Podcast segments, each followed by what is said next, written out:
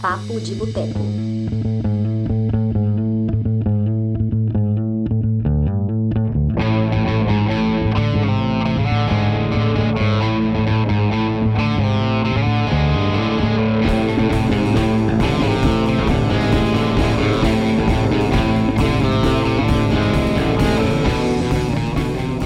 Olá! Bom dia, boa tarde e totalmente boa noite. Afinal, estamos ao vivo, 8 horas da noite de sexta-feira, 27 de dezembro, para a edição de número 36 do Papo de Boteco. Eu sou Túlio Dias, escritor, cofundador do Cinema de Boteco, e hoje eu tenho o prazer de receber para nossa discussão sobre o cinema de terror ele, o senhor Lucas Siqueira.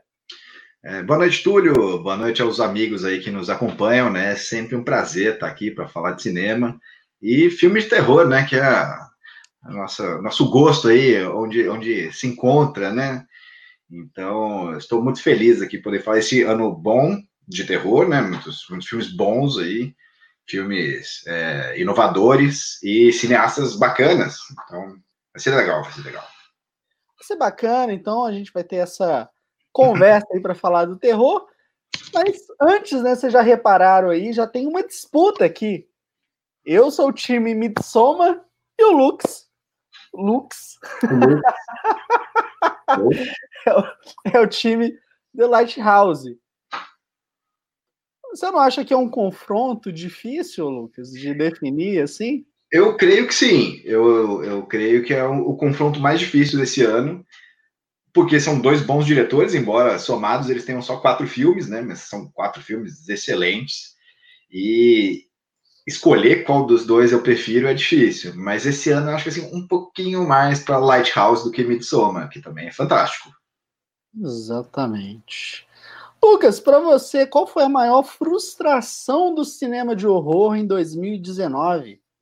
Putz, tem muitas, hein? Tem muitas. Eu acho que assim, o ano já começou meio mal, assim, para mim, porque, tipo, minhas primeiras contribuições para o cinema de boteco foram falar sobre Suspiria Remake e Velvet Buzzsaw. Foram as duas, as duas primeiras críticas que eu fiz para o site. E, assim, um filme que é um remake de um filme que eu amo e um filme sobre a minha formação, que é em artes, né? Então, tipo, e os dois uma bosta, assim, saca? Então, tipo. Eu gostei do Velvet Bossal, como você disse. Não, não tem como gostar, Túlio. Eu vou, eu vou. Eu não vou nem dar corda para isso que você vai falar, porque você também é, é, o cara que abraça todos os filmes. Parece o pai do irmão do Jorel. Todo filme merece ser visto, meu filho. Velho, indefensável, assim, indefensável. Tipo, um negócio muito ruim. Eu acho que essas foram duas grandes decepções para mim, pessoalmente. E acho que decepções num contexto mais geral Talvez It 2, você acha? Ou isso é uma coisa mais nossa, assim? Cara, não, acho que concordo. Acho que todo mundo que gosta de filme de terror vai concordar também, porque o primeiro filme ele é foda pra caralho. O primeiro It ele trabalha com a questão ali da assombração para criança. É, tem um negócio meio conta comigo, aqueles filmes de é, aventura, né, que a gente assistia quando era moleque, e tá tudo ali, cara. E já essa continuação, eu acho que ela consegue a proeza de empobrecer o primeiro filme. E, bicho, é incrível, tem muita coisa boa no It 2. Sim, sim. Só que na hora que a gente para para fazer a análise completa e compara com o primeiro, né, e entra em cena a nossa própria expectativa, que é o grande perigo, né, quando a gente cria tanta expectativa, não corresponde. Acaba sendo um grande filme megalomaníaco que, cara, infelizmente não foi o que a gente gostaria, né? Não chega nem perto disso. É, no, no, meu entendimento, tipo, It 1 seria um bom filme de terror para crianças, mesmo que ele pegue pesado em muitos momentos. E o 2 seria a versão adulta da parada, né? Então, tipo, havia uma expectativa ali, mas no final das contas foi só, tipo, uma experiência, assim, dolorante e excruciosa, assim, saca? Foram duas horas e quarenta que, tipo, nossa, que arrastado, velho, que difícil. E, tipo, com um elenco bom, velho, Bill Hader, que, que, eu acho excelente. Manda saca? muito bem no filme. Pois é, tá muito bom, os, atores são bons, saca? Mas não, não vai, velho. Ah, e tem Nossa, teve uma cena que deu vontade de socar a TV, velho, quando, quando o It lá, o Pennywise, lambe o vidro. Eu falei, ah, não, velho. Tipo, parece que tá ouvindo máscara, assim, saca? Que eu gosto, saca? Eu gosto. Não mal do máscara. Esse é outro filme, assim. Pois é, cara, uma pena, né? Acho que a gente pode concordar aí que essa foi a grande frustração do ano. Mas agora vamos falar de coisa boa. Para você, qual foi a grande surpresa do cinema de terror em 2019? Hum, tem algumas boas surpresas aí, né? Tipo, não dá para é, falar que Robert Eggers e Ari Aster são surpresas mais, né? Porque os dois mandaram muito bem lá em A Bruxa e o eu esqueci o nome do, do primeiro filme do Ari Aster. Hereditário. Hereditário. É, então, a gente esperava muito desses dois, né? Esses não dá para contar como surpresa. Mas eu acho que, assim, uh, Ready or Not, uh, uma boa surpresa. Um filme que não, não entrou na minha lista, mas eu acho que, assim, poderia ter entrado. Eu acho que Doctor Sleep, a maior surpresa aí. Acho que Doctor Sleep é a maior surpresa. Esse era o filme que ninguém estava esperando e ninguém pediu muito. Né? E muita gente meteu o pau mesmo sem ter visto, né? Alguns colegas aqui de cinema de boteco, tipo eu. né? Mas o filme é legal, o filme é bom, me surpreendeu. Foi uma, uma boa ida ao cinema. E para você, qual, qual que é a surpresa aí? Pois é, eu acho que o Doutor Sono, de fato, foi a grande surpresa da temporada, porque, cara, eu confesso, eu nem sabia que estava sendo feito o filme, ou se sabia, tinha esquecido totalmente. É, num belo dia saiu o trailer, eu falei, caralho, o filme do Doutor Sono, que porra é essa? Caralho, tem o Jacob Tremblay. Caralho, Ian McGregor. Porra, é do Mike Flanagan. Então, assim, foi um combo de emoção, criou a expectativa, e não sei você, Lucas, mas na minha opinião, a gente tem sim que criar expectativas com as coisas, porque quando a gente não cria expectativa, a gente se conforma com qualquer coisa. Sim. E o que, a questão da expectativa é uma roleta russa. A gente pode ser feliz, a gente pode não ser feliz. Tudo bem. E o Doutor Sono foi muito isso, porque de repente, quando eu descobri que caralho era o Mike Flanagan, já fiquei curioso. E bicho, que coisa maravilhosa, saca? Gostei muito do Doutor Sono. É muito louco, porque assim, é, eu não sabia nem que tinha um livro continuação do Iluminado, né? E isso, assim, contribui positivamente, né? Quando você fala, ah, isso é uma bosta. Não, existe o livro, o livro é a sequência. Aí você já fica assim, é, tá. Mas não precisa, né? Qualquer um vai fazer? Não, Mike Flanagan que vai fazer, né? Que é um excelente diretor de cinema aí. Então eu falei, ah, Mike Flanagan nunca me decepcionou. Será que, que vai ser a primeira vez? Uhum. E não foi, não foi. Não é um dos que eu mais gosto dele, não, tá? Mas bom filme, bom filme. Fiquei, fiquei feliz, saí feliz. Falei, poxa, legal. Eu gostei muito do Doutor Sono. Talvez, tá? Talvez eu acho que eu consideraria ali meu favorito do Mike Flanagan. Eu gosto do Rush, gosto do Jogo Perigoso. Uhum. É, o, o Ija lá é legal também. Mas, caraca, o Doutor Sono, eu acho que ele alcançou ali um nível de excelência diferenciado, e não é à toa que o filme ficou na posição que ficou na nossa lista, né? Sim, sim. É, ô Lucas, lembrei uma coisa aqui que talvez seja uma frustração. Um cineasta chamado Babak Anvari, que em 2016 ele fez um filme chamado Under the Shadow, Sob a Sombra, que eu considerei ali como um dos melhores filmes de terror do ano. Uhum. É, em 2019 ele lançou outro filme, que é Wounds, né, ferimentos, feridas, e na tradução ficou Contato Visceral. Você chegou a assistir? Não vi esse filme. Infelizmente, né, não dá pra gente ver todos, né? Como eu estava falando com você, é, quem trabalha com cinema, né? Nosso caso aí, semi-profissionalmente, pelo menos no meu caso, né? É, a gente tem que fazer algumas escolhas, né? E, tipo, não deu para ver todos. Esse, eu lembro dele ter saído, não cheguei a ver. O que, que você achou? Então, velho, foi uma frustração, mas eu tô vendo aqui, né? As críticas do filme foram muito negativas. Só que, cara, eu assisti o filme, sabe aquela coisa que quando você vê um filme, você fala, nossa, difícil, não sei se eu gostei, não sei se isso é bom, mas você sente que tem alguma coisa especial ali? Sim, com certeza. É, eu, eu preciso rever, cara, mas é um filme muito difícil, cara. Eu acho que assim, é, quando o filme fica em cartaz na sua cabeça, é, pode ser que ele seja ruim, mas ele tem coisas especiais, saca? Se você fica ali, tipo, matutando sobre aquilo, pensando, tipo, nossa, mas teve aquilo, né, durante dias, eu acho que há, há elementos especiais aí nesse filme, né? E isso é legal, assim, já vi muito filme que eu detestei e fiquei, tipo, semanas pensando sobre ele, falando, ah, não detestei tanto assim, saca? Muda de ideia. Exatamente. Meu velho, então vamos lá. Vamos iniciar aqui nosso ranking. Como que você quer fazer, senhor Lucas? Você quer? Eu falo um favorito meu, você fala um favorito seu, a gente faz a lista completa já. Como que você prefere? É, fala o seu quinto aí, a gente comenta sobre ele, se, se eu tiver assistido, aí eu falo meu quinto, o que, que você acha? Beleza, vamos tocar o terror então. Uhum. Ó, o meu quinto, que na verdade seria meu sexto, né? Não vou fazer isso. É o, quinto, problema, não. o quinto mesmo, que é o Hagazusa, que ficou conhecido aqui como A Maldição da Bruxa, já está disponível no Prime. É um filme difícil, lembra muito A Bruxa, do próprio Robert Eggers, que a gente tanto está falando aqui. E é um filme que fala sobre a força feminina no mundo e que, cara, ela não tem tanta força assim. E ela tenta ali de todas as formas, né, vencer preconceito, ser aceita, mas ela acaba sendo vítima da violência, ao mesmo tempo que ela é perseguida, né, pelas coisas aí de bruxaria. Você chegou a ver o Hagazusa?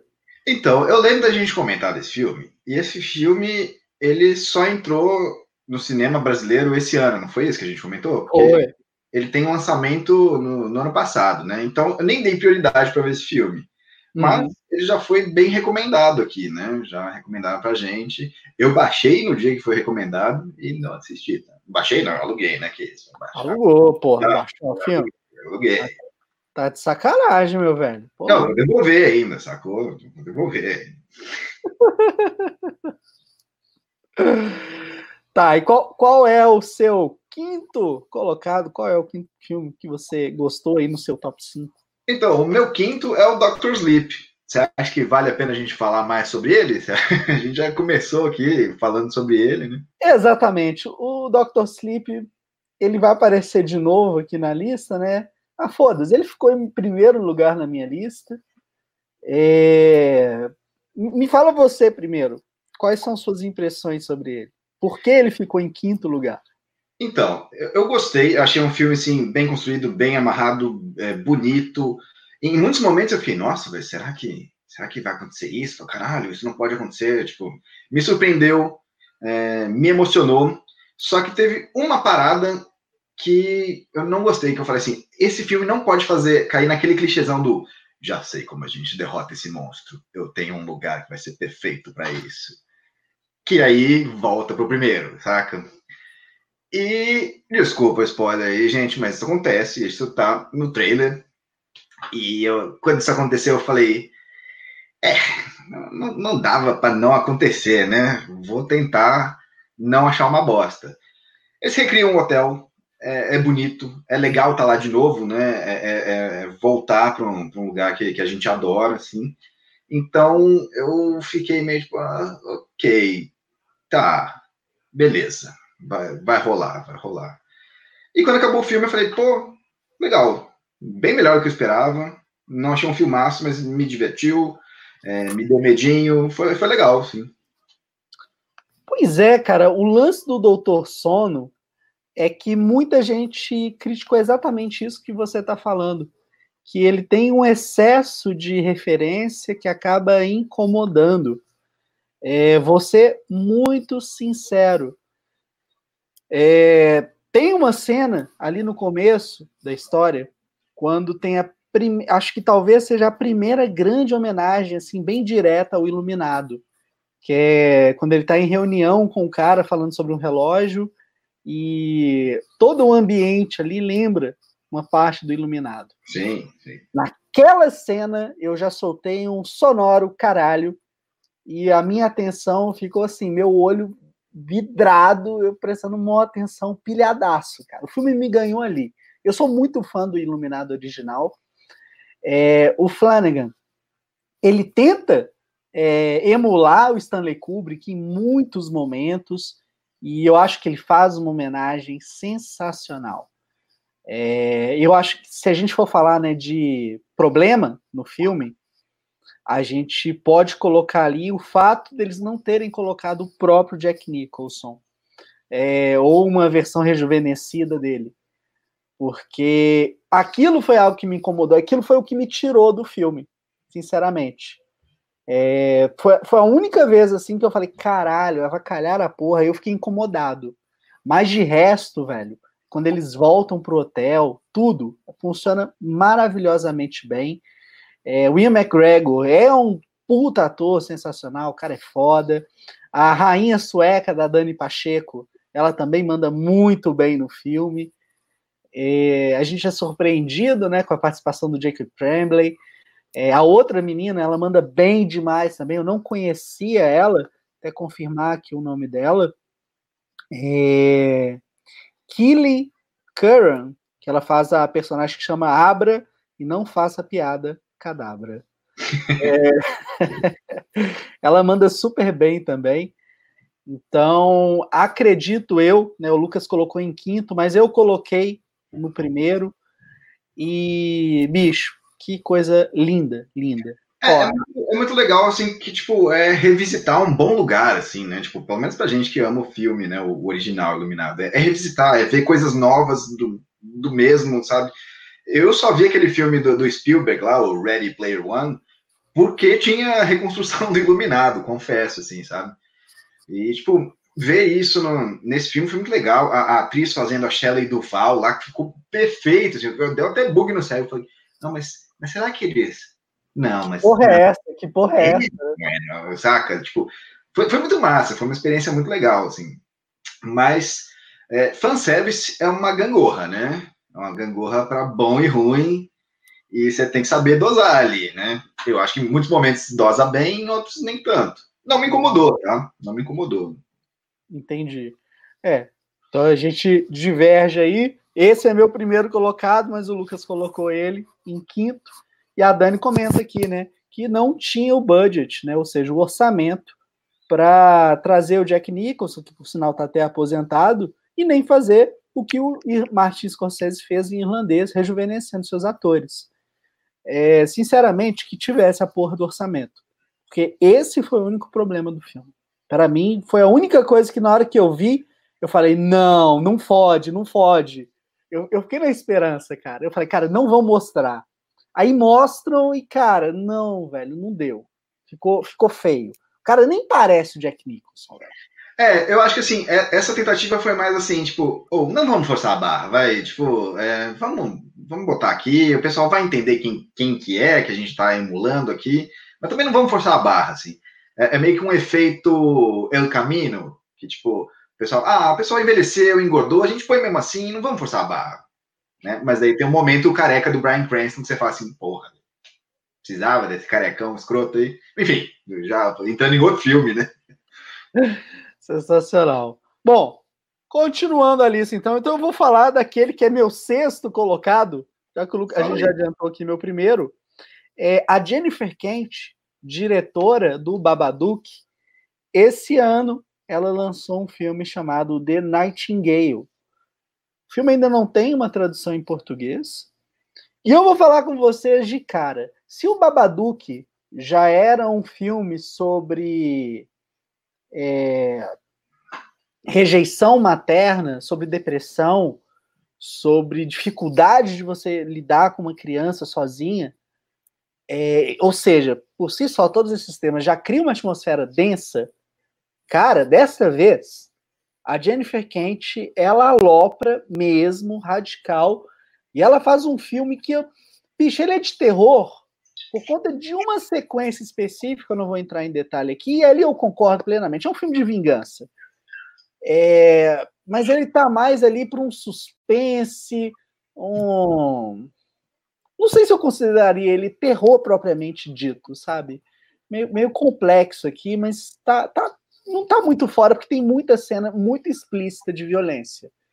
Então, Nightingale conta a história de uma mulher que vive né, no passado, no campo, e ela acaba sendo atacada por um grupo de homens e ela decide ir atrás desses caras para se vingar.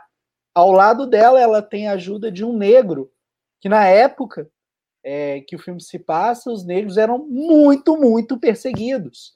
Então o cara não só sabia que ele estava entrando numa roubada, como ele tinha que escapar dos brancos que encontrava pelo caminho para não correr o risco de morrer.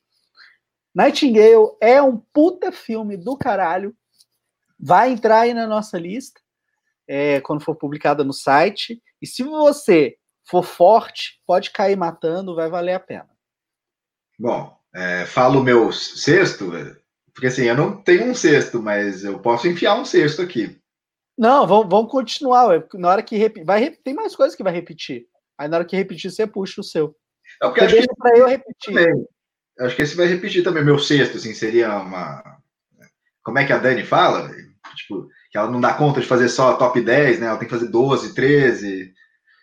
É, bom. Fora de ordem ainda, né? É, pois é. Acho que o meu sexto seria o Ready or Not, né? Que, que é um filme super. Entrou na sua lista esse? Não entrou no top 5, não, mas ele tá lá. Hum. Eu achava que tinha. É, esse filme é aqueles filmes de terror comédia. Não, não comédia, né? Não dá para levar como comédia. Ele, ele, tem traços, né? Uma pitadinha de comédia, assim. E eu achei. Menção honrosa. Muito obrigado, Dani. Muito obrigado. É, esse filme, assim, quando eu li a premissa, eu falei: esse filme não pode se levar a sério. Se ele se levar a sério, vai, vai ser ruim, sacou? Que a ideia é assim: é, uma moça vai se casar com, com um rapaz que é de uma família muito rica, e essa família ficou rica na base do vendendo jogos, né? E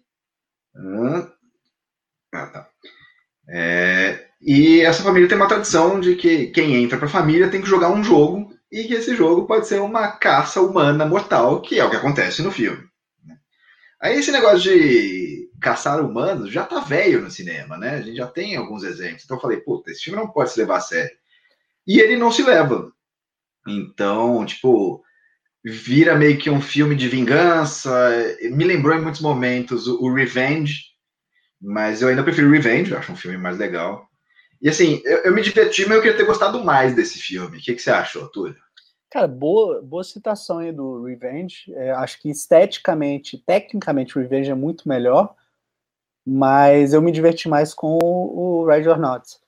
Acho o or Not ele tem algumas coisas muito boas, né? É, tipo, a música dele é sensacional. Aquela, aquela, eu fui ouvir depois no YouTube, porque aquilo tipo, grudou na minha cabeça de uma maneira assim. E eu assisti no aeroporto, então eu vim no, no, no, no voo com isso tocando na cabeça, assim, saca?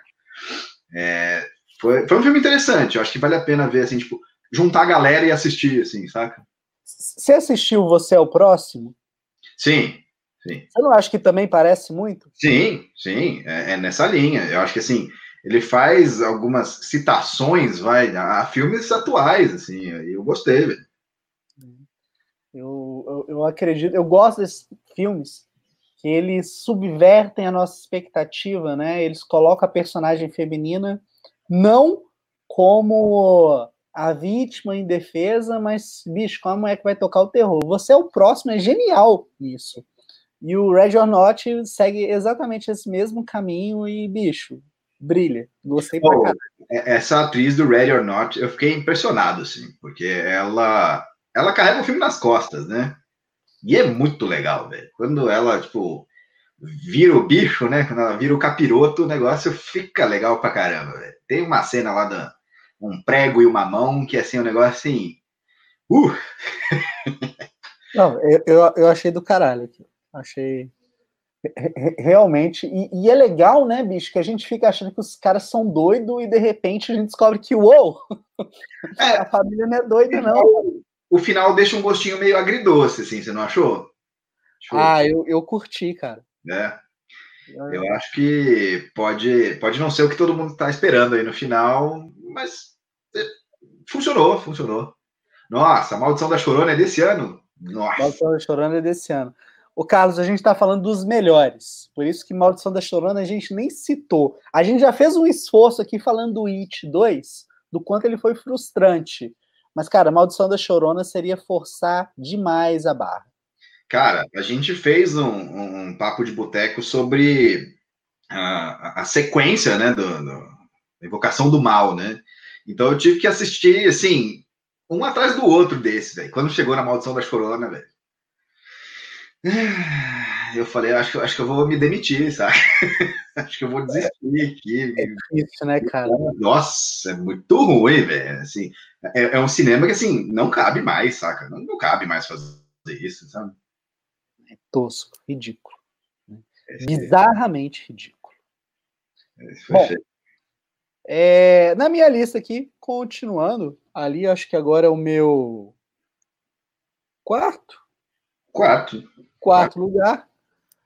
É, é a nossa lista, né? Quem acompanha os podcasts assim sabe, quando tem eu e o Lucas falando sozinho, a gente inventa umas loucuras muito loucas, né? Porque... Não, é o Bumba meu boi, velho. Essa é a formação tática da equipe quando tá só nós dois. É, é loucura, né? Porque começa falando do quinto, aí o Lucas fala do quinto dele, que é meu primeiro, eu falo meu sexto, ele fala o sexto dele também. Loucura. Véio. Breaking Bad, a gente já vai enfiando os negócios que não tem nada a ver com nada, né, Messi? Pô, tamo, tamo nessa. Né? Daqui a pouco a gente já tá discutindo Ramones Pink Floyd de novo. P pizza de quatro queijos ou mussarela, qual que é melhor? Enfim. O abacaxi, tem abacaxi. Cara, gosta de, de, de botar fruta na pizza, né? Cara, eu, eu boto abacaxi em qualquer coisa, velho. Ah, não, ô Túlio, ô Túlio, não, não. Ao vivo, assim, velho? Herege, assim, dessa maneira, velho? Uai, é ketchup e abacaxi, a gente coloca em qualquer coisa. Gente, boa noite aí, tá? Foi muito legal participar com vocês desses meses de cinema de boteco aí. Essa é a minha última participação, tá? abacaxi e ketchup, não, velho. Meu coraçãozinho não aguenta esse tipo de coisa. Sensacional, velho. Então tá. Mas vamos lá, continuando aqui. Campo do Medo, In the Tall Grass, filme que está disponível na Netflix dirigido pelo Vincenzo Natali, baseado né, no original do Stephen King. É um filme daqueles tradicionais, né? Que você fica no universo paralelo. Todos os personagens estão no meio desse matagal. Eles não sabem exatamente como eles foram, é, o que está acontecendo, porque eles não conseguem sair de lá. E aos poucos eles são contaminados assim por alguma coisa que deixa eles meio doidos assim, começa a viajar no tempo. Cara, Campo do Medo é muito complexo, cara. A palavra acho que é essa. Eu gostei bastante, me surpreendeu. É, já era um filme que eu estava com uma expectativa, já estava pesquisando sobre ele, muito ansioso e felizmente ali correspondeu às expectativas, cara. Você chegou a ver esse? Você lembra de um outro filme desse diretor que, que é o, o Cubo? Acho que um filme de 96, 97? Lembro do Cubo, mas eu não sei se eu cheguei a assistir, velho. Sabe aquela coisa, aquele filme que você sabe que existe, mas é, você não sabe o, que você viu? Osmose cultural, né? Que assim, a gente acha que viu, a gente sabe todo, todo o roteiro do filme, né? É, o cubo é aquele esquema que, tipo, pessoas acordam dentro de, um, de uma prisão, que é um cubo, e eles conseguem sair de uma parte para outra, mas há armadilhas, e eles não sabem o que está acontecendo. Então, é um diretor que, que preza por esse tipo de cinema de terror, assim. Eu, eu acho muito legal, assim. Eu não vi o Tall Grass ainda, mas ele está na minha lista aqui. Eu quero escrever sobre ele também. Eu estou muito ansioso. Toca o terror, porque esse é bom, tá? Eu recomendo que você veja, porque. Ah, vou, vou ver. Vou ver demais. Já. E aí, qual que é o seu quarto colocado? Meu quarto lugar é o Hole in the Ground. Eu não sei como é que ficou em, em português. Acho que ele não chegou a ter uma tradução, não. Não. Cara, esse é um, tipo um filme clássico de terror, assim, sabe? É, é um filme que, assim, tipo, já passou uma hora de filme e você tá, tipo, o que que tá acontecendo? que porra é essa, assim, saca? A história é simples. É, uma mãe se muda com seu filhinho para uma cidadezinha do interior da Irlanda. Não sei se é Irlanda ou Escócia, creio que seja Irlanda, tá? É, e a mãe começa a pirar que o filho não é o filho, que é um impostor. Né? E ela começa com isso depois que ele dá uma corrida por dentro de uma floresta e tem um buraco no chão da floresta gigante, assim, sabe? E daí você vai acompanhando a paranoia da mãe, né, naquele esquema Será que ela tá louca? Será que isso tá rolando de verdade? Será que vai rolar um efeito Clube da Luta? Será que vai rolar um efeito Sexto Sentido? Saca? E você tem que terminar. Você tem que terminar, porque assim, tipo, eu preciso entender o que está acontecendo, preciso ver se isso é real ou não. O filme não dá muitas respostas, mas foi uma grata surpresa, assim, de ver, pô, ainda tem gente fazendo, tipo, um cinema tradicional bem feito, assim, sabe? Sem jumpscare. Oh, jumpscare. Me dá uma raiva, saca? Me dá vontade de desligar a TV, assim, sabe? Falar, não, vai tomar no cu, me perdeu aqui, me perdeu, saca? Tipo, medo e susto não é a mesma coisa, velho. Exatamente, exatamente. Só para quem não, não sabe, né, Lucas, o jumpscare é aquele famoso efeito que você tá assistindo o filme e de repente o personagem está na frente de um espelho. Aí na hora que a cena vai pro rosto dele e na hora que volta pro espelho, a música grita e você pula de susto desse jeito. É desse jeito. É, é, é, o famoso enquadramento que o cara tá, tipo, é, no ladinho, assim, né? Aí, aí, você só vê, tipo, só aparece assim, do nada. Eu acho uma bosta, velho. O negócio é, é, barato demais, é roubado demais, assim, sabe? Tipo, isso me perde, velho. Eu também concordo e gostei da sua escolha. Hole in the Ground é um belo filme mesmo, também gostei muito dele. É, não cheguei a colocar ele no meu top 5, mas ele está ali entre os favoritos do ano, com certeza. Tá. É... Meu terceiro lugar é um filme dirigido por Jordan Peele, é o Nós, é, com todas as suas metáforas. Eu acho que é um filme que a gente falou muito ontem dele também, né? Quando a gente estava comentando sobre os melhores filmes de 2019. É, o Nós ele trabalha muito com a questão da paranoia, que você não sabe exatamente o que está acontecendo. É, você de repente vê uma cópia sua, né? E essa cópia fala com uma voz do capeta com ódio no olhar. E, bicho, você não sabe, cara, que, que porra é essa? Então, é um filme que a Lupita Nyong'o dá um verdadeiro show. É a melhor atuação do ano para mim. E vale a pena, para quem gostou do Corra, seguir aí acompanhando a carreira do Jordan Peele. E para quem gosta de boas atuações, especialmente falando de terror, que é um gênero que muitas vezes a gente não tem um trabalho de atuação tão destacado, e quando tem, é algo muito especial, o caso do Hereditário com a Toni Collette. E o que, a Lupita faz nesse filme é coisa linda de Deus. É. Ó, só primeiramente mandar um abraço aí pro Richard, falar que A Maldição da Casa Rio, eu acho que é a melhor série de terror que já foi feita. Eu acho que assim, nenhuma bate, nenhuma bate. Ela é muito boa. Gosto muito do Mike Flanagan, nunca me decepcionou. É, acho uma série muito legal. Quanto ao Nós, é, eu já falei isso aqui em outros é, podcasts, né, em outros momentos. É um filme que eu acho importante, mas é um filme que, em termos de discurso, me incomoda, assim, sabe? É, é um, é um, um discurso semi-marxista passado de maneira equivocada, saca? É, é, explicar a luta de classes de uma maneira quebrada e, e talvez até conformista. Isso me incomoda, isso me tira do filme, tá? E tem algumas metáforas ali também que eu fiquei assim meio tipo, tá, macacão vermelho e tesoura dourada, assim, né? Hum, ok. Mas é um filme que tem que ser visto. Eu acho que, assim, é, essa é a minha opinião pessoal. Eu, eu não detestei o filme, mas também não gosto em termos de discurso. Mas é um filme que deve ser visto. Quem puder, assista aí. Né? Seu terceiro colocado, qual é, senhor Lucas? Meu terceiro colocado é um filme alemão. Ah, filme alemão. radicalizou.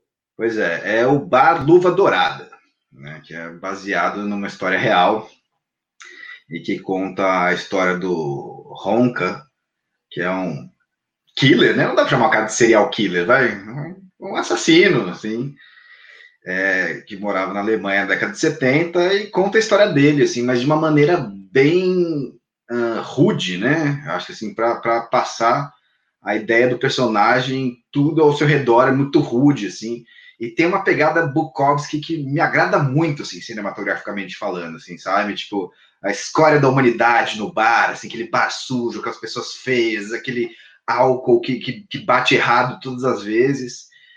É um filme que, assim, é baseado numa história real e de um cara que tinha uma relação doentia com mulheres, então há agressão à mulher nesse filme, né? Para quem não quer nem ver isso retratado, é melhor passar longe, porque assim, é um filme brutal, assim, sabe? Muito. Mas é um. Você teve vômito assistindo ele, Lucas? Hã? Você teve ânsia de vômito assistindo ele? Cara, assim, poucas coisas me deixam enojado, né? Eu, eu fiquei meio com, com nojo em algumas cenas, assim, tipo. Eu falei, nossa. Na hora que ele abre aquele. Puta merda. Eu, fui falar aqui, a saliva dei um banho no meu computador. assim, tá registrado para todo o tempo o dia que eu babei assim na live. É, na hora que ele abre a determinado compartimento ali e começa a pegar as partes, bicho. É, eu quase juquei junto, cara, na boa. É, é, é, nojento, sim. Ele lida com essa questão do grotesco o tempo todo, né? O ator que faz, assim, eles conseguiram dar uma enfeiada no, no ator, e é um ator bonitão, um galanzão, assim. O que eu acho errado, tá? Eu acho assim, tá tirando o serviço de, de alguém feio que não vai poder fazer alguém bonito, tá? Mas, assim, é tudo muito tosco, é tudo muito sujo, né? Cenas uh, de, de, um sexo grotesco, né? Tipo, cenas de, de, de, de bebeção grotesca, é tudo para você ficar tipo. Mas é o intuito do filme, né? E como é o intuito dele, funciona muito bem, né? Você termina o filme assim, a sociedade é uma merda mesmo, saca? Mas me lembrou muito filmes baseados no Bukowski, que eu adoro, né? Tem o, o Factotum e o Barfly, para quem quiser ir atrás aí, são, são dois filmes que merecem ser vistos. Sabe o que, que esse filme me lembrou? É, inclusive, né, antes de falar aqui, quero agradecer ao amigo, né, o Alex Gonçalves, do Cine Resenhas, que me indicou esse filme, ao Felipe, que sempre acompanha a gente aqui, ele também falou muito do Bar Luva Dourada, então muito obrigado a vocês pela dica.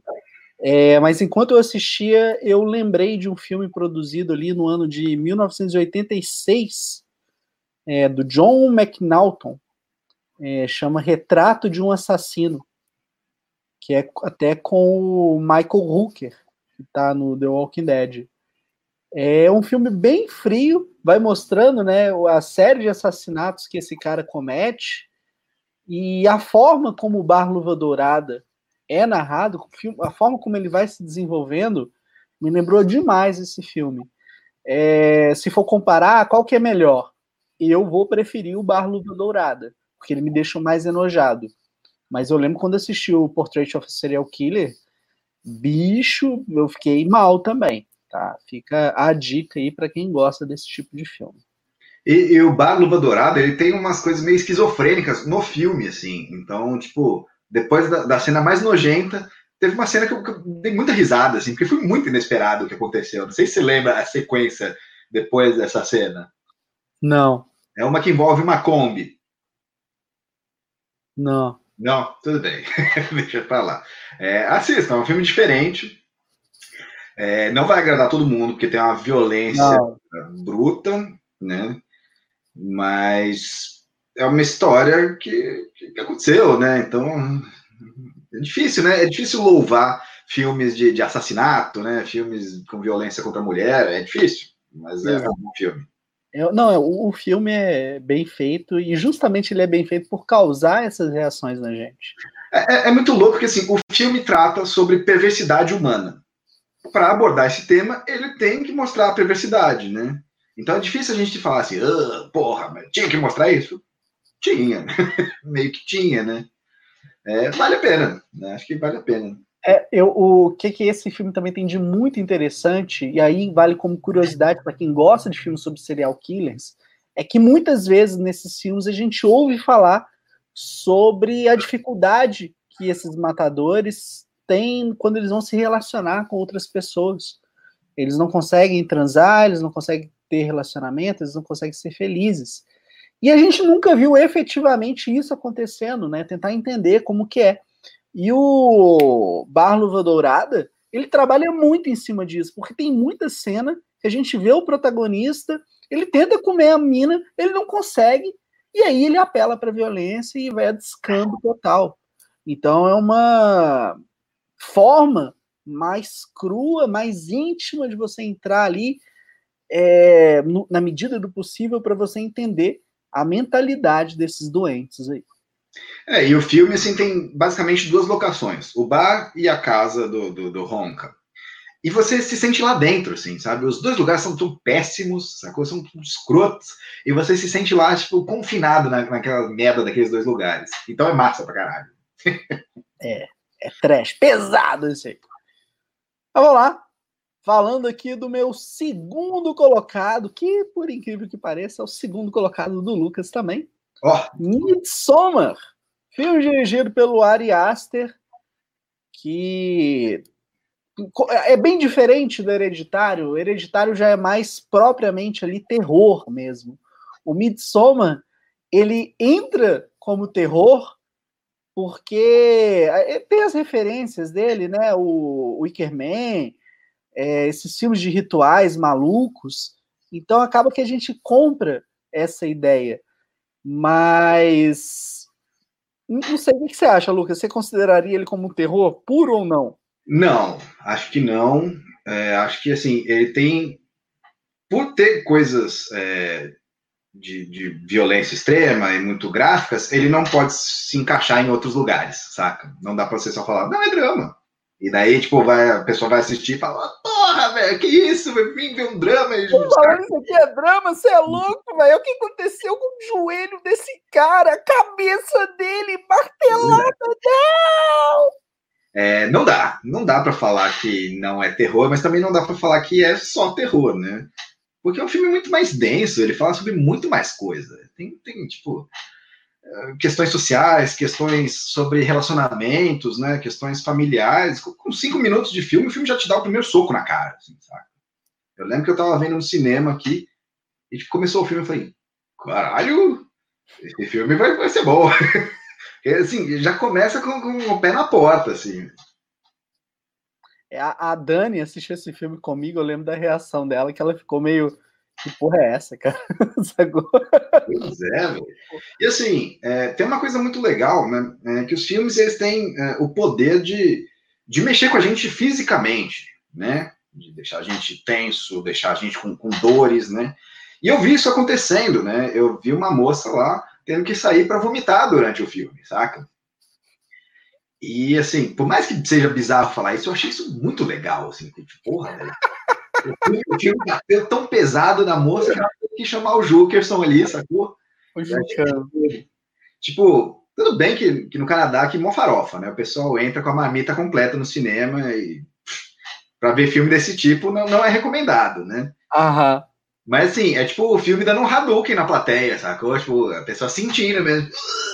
Eu achei porra do caralho, velho. Cinema é foda mesmo. É pesado. Eu, as cenas dele são muito gráficas e são cenas que causam imenso desconforto. Ó, o que dá para falar, a, a, pior cena do filme é assim, crocante. Acho que esse é o, esse é o termo que, que define assim, assim crocante. É, e o Midsommar também a gente precisa deixar claro.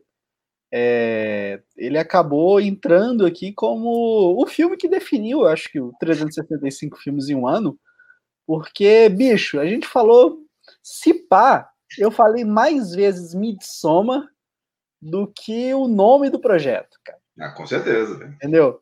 Então, não importa que tenha o nome do projeto em toda a abertura do programa, mas Midsommar foi assim apareceu várias vezes. É um filme que gerou muita discussão. A gente criou ali bate-papo, né, para saber se, cara, se não tinha um estupro do personagem. É, a cena da fofada na bunda. É um filme, cara, que a gente precisa ver, conversar e que coisa maravilhosa. E é muito louco que é um filme que preza pela iluminação, né? Um filme que se passa todo de dia, né? Porque é um lugar onde nessa época do ano não faz noite, então ele já não é tradicional, né? Nas suas escolhas. Um filme de terror bem iluminado, bem colorido, bem bonito, né? Com, com pessoas bonitas, né? Olha lá, que estupro, tá perguntando, pergunta a Dani, que, que estupro, Túlio? Caraca, a Dani Pacheco não pegou essa, ela não uhum. viu isso. Dani, seguinte, cara, é a cena que o personagem masculino principal o Seth Rogen. Eu não o Seth Rogen, velho. Sacanagem. A cena que ele é levado para fecundar a garota ruiva que ele tava afim. Ele toma um drink que é feito da menstruação dela e teoricamente esse drink tira ali as habilidades é, dele. Ele fica dopado e acaba sendo guiado para fazer algo que teoricamente não é muito, não que não seja, né? Não que ele não tivesse essa vontade, mas ele não estava em pleno domínio da coordenação motora dele. Então a pastora Ju, ela levantou isso, foi a pastora Ju ou a Karen, não lembro. Ela levantou isso e ficou uma discussão bem forte, né? A gente falou muito sobre isso. Para, ah lá, a Dani tá falando, aquilo não é estupro. Não sei, ô Dani, não sei não, mas se eu tô comendo alguém, chega outra pessoa atrás para fofar minha bunda, eu acho que eu vou me sentir Pois é, né? É, é, é, meio esquisito, né? Chegar uma velha assim e falar: Vamos, filho, esconde esse salame aí. Eu ia ficar meio, é, acho que não quero mais, não, velho. Não é? Cara, difícil aquilo, mas é, não, não é essa parte, é a parte que realmente que ele toma a bebida e ele vai até lá.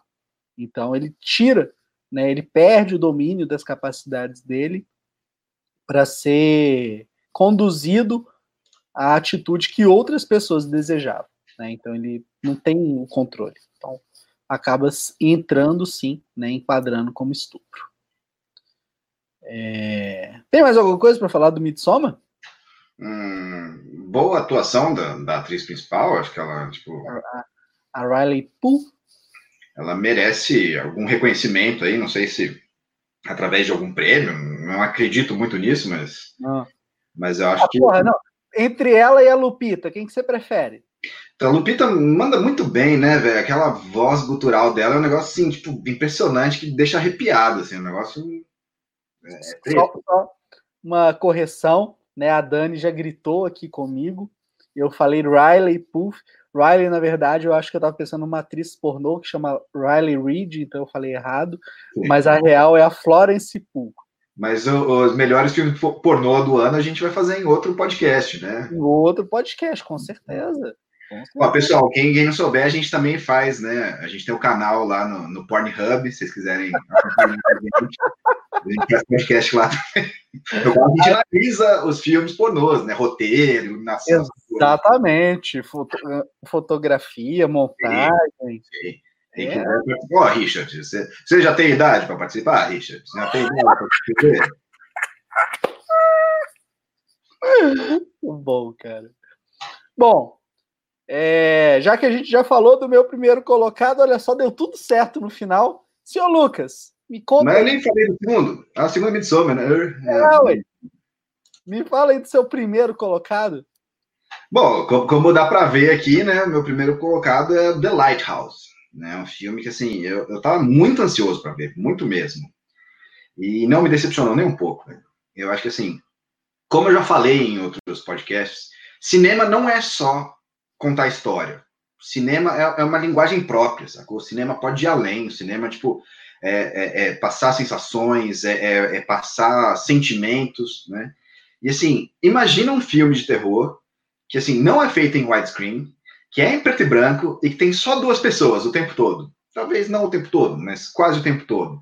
Tem tudo para ser um filme chato pra cacete e contra tudo que todo mundo gosta mas é um filme que você não consegue tirar o olho, você fica sempre ali, ele sempre te puxa, ele sempre, tipo, não, não te deixa entediado em nenhum momento. E assim, aquilo para mim é tipo tentativa de tipo, oh, vamos criar coisas novas em terror, vamos, vamos fazer diferente. E, e sem falar, né, que o Willem Dafoe, que assim, tipo, putz, se tem ele no filme, dificilmente vai ser ruim o filme. Pode ser médio, porque ele sempre eleva a barra. Corpo e, em é... evidência. É o quê? Corpo em evidência. Bom, e tem também o, o vampiro Edward lá, né? E eu sempre falei que era um merda, que era um mau ator, e Túlio sempre defendeu, sempre falou que era um bom ator. E realmente agora eu, eu consegui ver o que, que o Túlio estava falando. O rapaz está tá muito bem nesse filme, assim, porra, comprei, comprei. E esse filme também tem, tem umas questões de, tipo, é, gráficas, assim, sabe? Tipo, algumas cenas acontecem, você sabe que aquilo não é real, mas é tão bonito e casa tão bem com a música que é um negócio que assim, você fala assim, tipo, arte. Isso é arte, saca? E é uma arte legal, não é pretencioso, velho. Eu achei um filmaço, velho. Ó, o Richard está perguntando: o que, que você achou das edições com sons, tipo uma pessoa gritando e o barulho do farol? Oh, sensacional, velho. O, o, som é tipo um personagem da parada, assim. O farol gritando, ele faz parte da, da loucura, ele faz parte da, do envolvimento dos dois personagens. É, é sensacional. A música é muito boa, os, sons, né, tanto da sereia quanto do farol, são sensacionais. Aquilo, tipo, aquilo leva o filme, sabe? Aquilo, tipo, o filme basicamente não tem história, gente. Basicamente não tem história. O, o que você vê no trailer é a história do filme. São dois caras que têm cuidado de um farol e eles ficam lá durante muito tempo e começam a tipo, cair pra loucura, saca?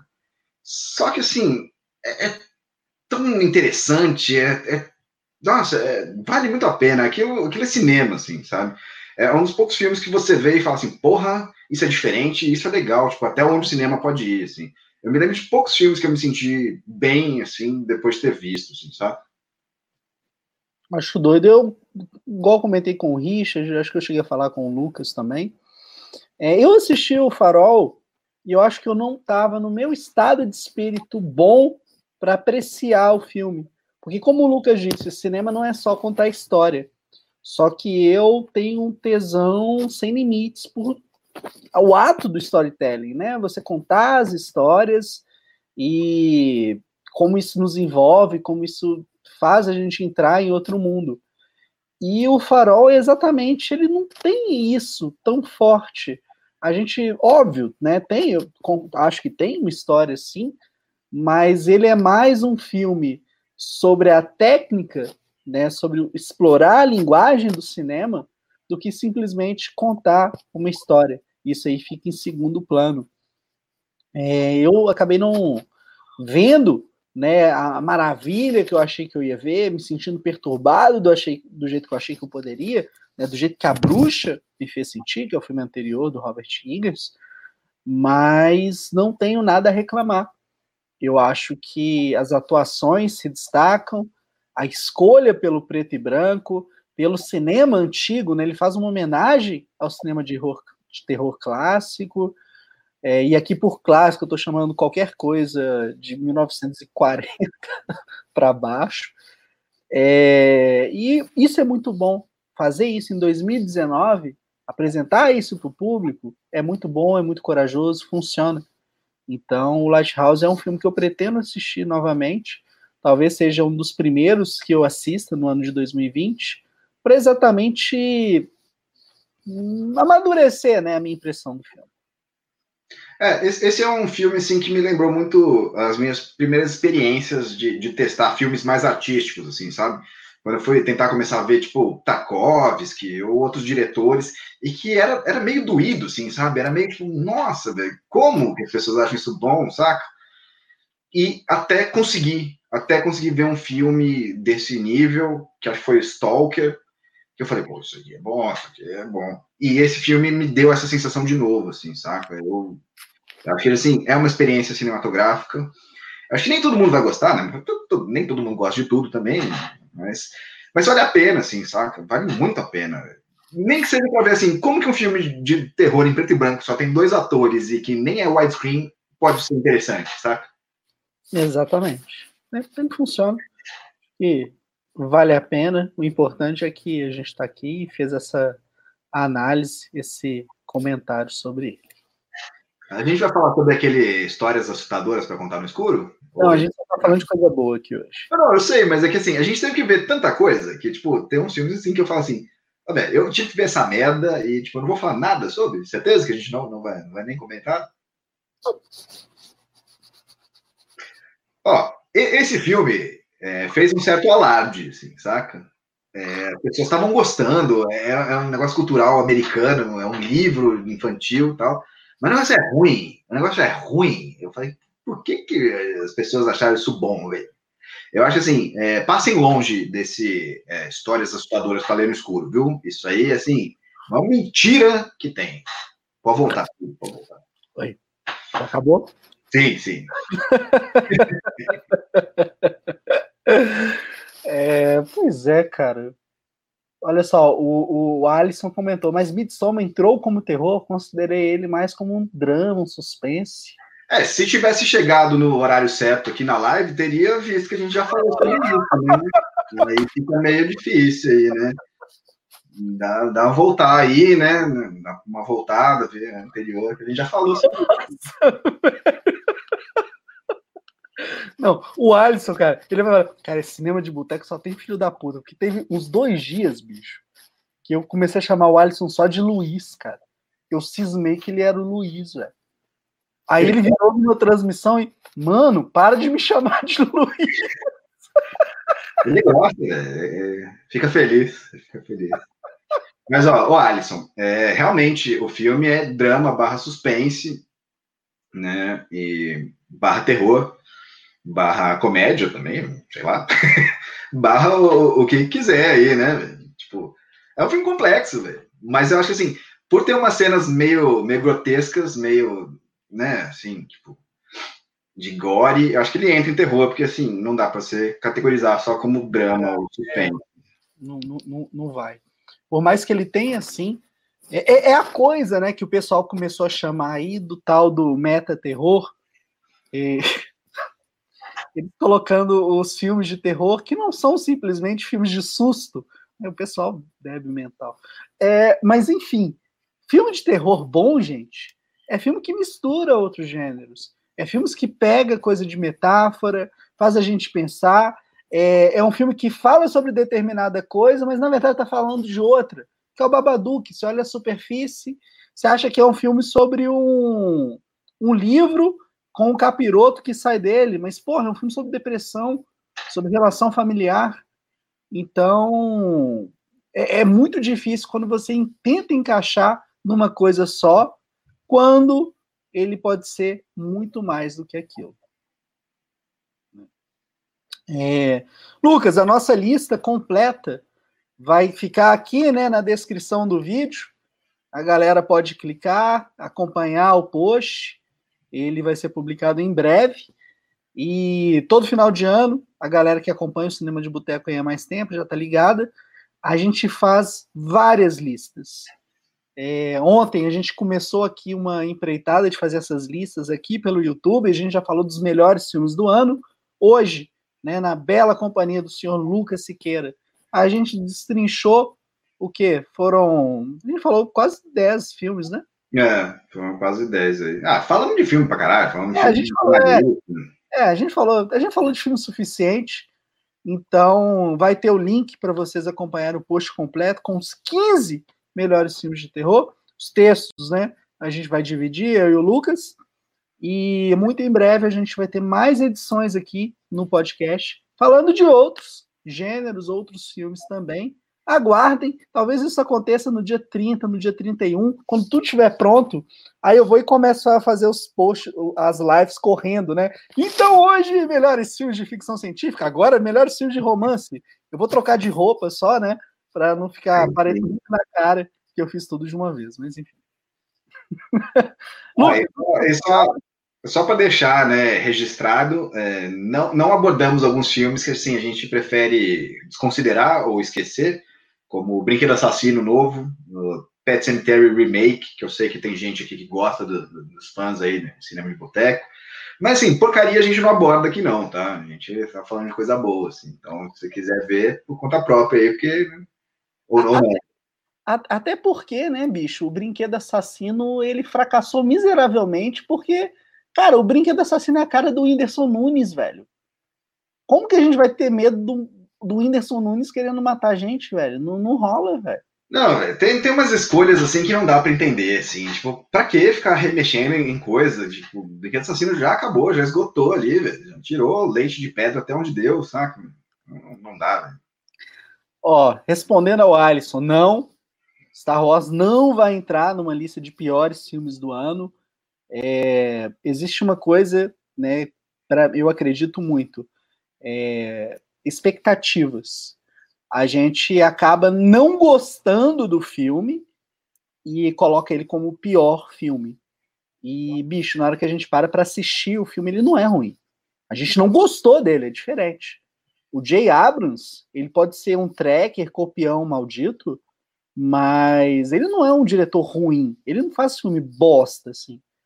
É, a história, o jeito que foi concluída, sim, é um jeito covarde. Né? Eles estragaram os últimos Jedi. Eles foram agradar os fãs. Mas não, não colocaria ele como piores. Inclusive, é bem provável que eu coloque ele na lista de aventura. Porque é um bom filme. Não, não é ruim, cara. Eu, eu queria dar uma discordada de você, Túlio. Eu acho assim. É, precisamos começar um movimento de assim. Vamos parar de ser enganados, saca? Só que tem o nome Star Wars não quer dizer que é bom, assim, sabe? A gente pode não terminar uma série quando ela fica ruim, não precisa ir ver. Não tem essa de tipo, ah, eu tenho que ver, né? Porque. Não, não precisa, não precisa. Se você precisa ir ver, você já perdeu para a grande corporação, que no caso é a Disney. Assim. Então, eu acho que não, não precisa ir ver. Eu acho que sim, devia entrar nos piores filmes do ano, tá? Eu, eu tô contra esse Star Wars. Ah, a gente dá, dá um jeitinho assim, mas eu, eu penso assim, quando você olha ali o técnico do filme, não tem como você falar que ele é ruim, sabe? Mas aí a gente entra em It 2. It 2, o técnico é muito bom. Mas aí a gente entra, por isso que a gente falou frustração. Eu nunca colocaria o It 2 nos piores filmes do ano. Mas não dá pra gente acreditar que o filme é bom só porque ele é bonito, só porque ele é bem feito. Tendo dinheiro, ele vai ser bonito bem. Nem sempre, né? Nem sempre. Cats mostrou que não é bem assim que é bonito, né?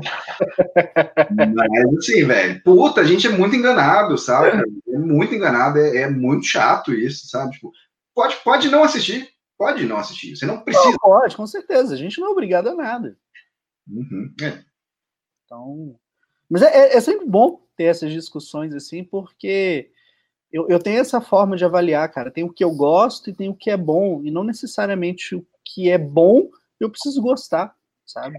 Não, e é muito louco que eles fizeram assim a mesma coisa que tinha feito lá no episódio 3. A saga chega a um fim. E tipo, isso é propaganda enganosa, saca? Isso é propaganda enganosa. Tudo bem que é essa saga, essa trilogia. Mas, velho, não vai ser a última, saca? Não, não vai ser. Então, tipo, espera, velho. Pera. Não, mas peraí. O é, que, que eu fiquei sabendo é que a Disney tem a intenção de romper de vez com o formato trilogia. Uhum. Então, Aí vai virar uma série, né? Vai ficar uma série é, de filmes. Não sabemos como vai ser o futuro. Eu acho que não vai ser mais episódio 10. Sabe? Aí vai, vai fundir com, com o Mandalorian, saca? Vai começar esse negócio meio, meio Marvel, assim, meio enganação. Gente, não precisa comprar, sacou? Tipo, Star Wars, o, o 4, 5, 6, deixa no coração lá, o resto é tipo, não, os últimos Jedi você pode colocar no coração também, que é muito bom. Hum, eu, eu discordo. Polêmicas. Não, não é polêmica, o filme é ruim. Muitas polêmicas. O filme é ruim. E também, é... Knives Out lá também, eu escrevi a crítica, quem quiser ler lá, não, não é tudo isso que estão falando aí. Não, eu vou ver hoje, cara. Tô... Saiu, né? O Jack Sparrow me avisou, ó, oh, tá aqui, tá?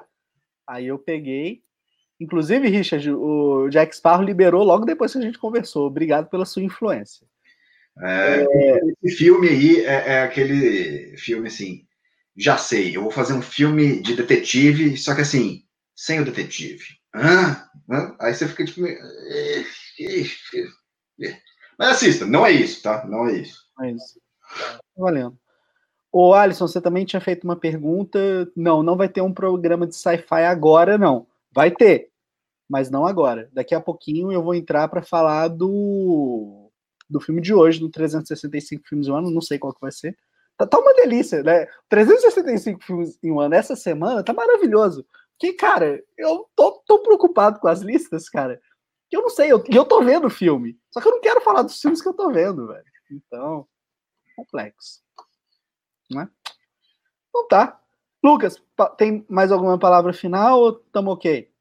Ó, queria agradecer né, a você, Túlio, a todos os colegas que vieram aí comentar, né? O Richard, o Carlos, o Alisson mais ou menos, né? Que vem comentar besteira é meio chato, assim, né? Tem que ficar falando coisas meio óbvias, assim, é meio, meio mal, assim, mas... mas tudo bem também, é bom que, assim, né? Tipo, a gente ensina as novas gerações aí e tal, é legal, assim, né? Mas mandar um abraço para ele mesmo assim, tá bom? É, e é isso aí, velho. Valeu, Túlio. Então é isso, galera. Essa foi a nossa edição 36 do Papo de Boteco, uma edição especial dedicada para falar apenas dos melhores filmes de terror do ano. Espero que vocês tenham gostado. É... Assim, por questões técnicas, né, a gente não conseguiu colocar vídeos, é, imagens para tornar aí mais rico para quem está assistindo.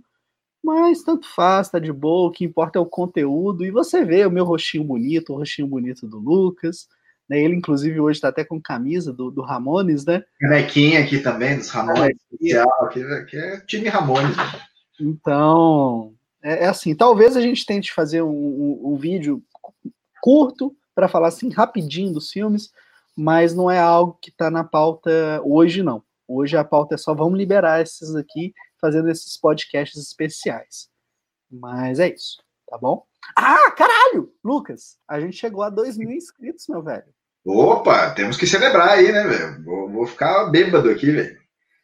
E agradecer mais uma vez ao Alisson aí pelas belas palavras, que vou encher a cara aqui pensando nisso. Sempre vulgar sem ser sexy. Parabéns a nós, né? Um forte abraço aqui a nós, né? Tapinha nas costas. You did it, man. You did it. Yay! Dancinhas maneiras, dancinhas maneiras.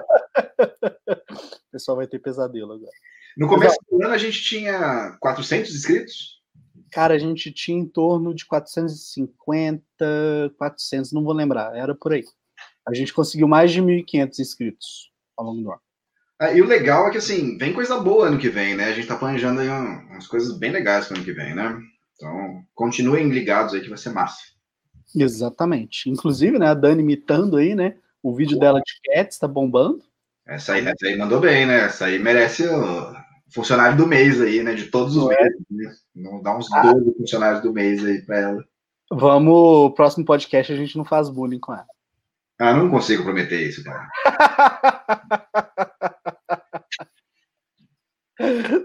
eu tento, eu, eu vou tentar, eu vou tentar. Mas é isso, gente. Muito obrigado a todo mundo. Espero que vocês tenham gostado. É, a gente vai ter outras edições especiais falando dos melhores do ano. Mas por hoje é só. É, abraço, boa noite. E se você não tiver inscrito ainda no canal, já se inscreve aí, né? Ajuda a gente a bater agora 4 mil, que é a nossa meta. Tchau, tchau para vocês. Você ouviu Papo de Boteco.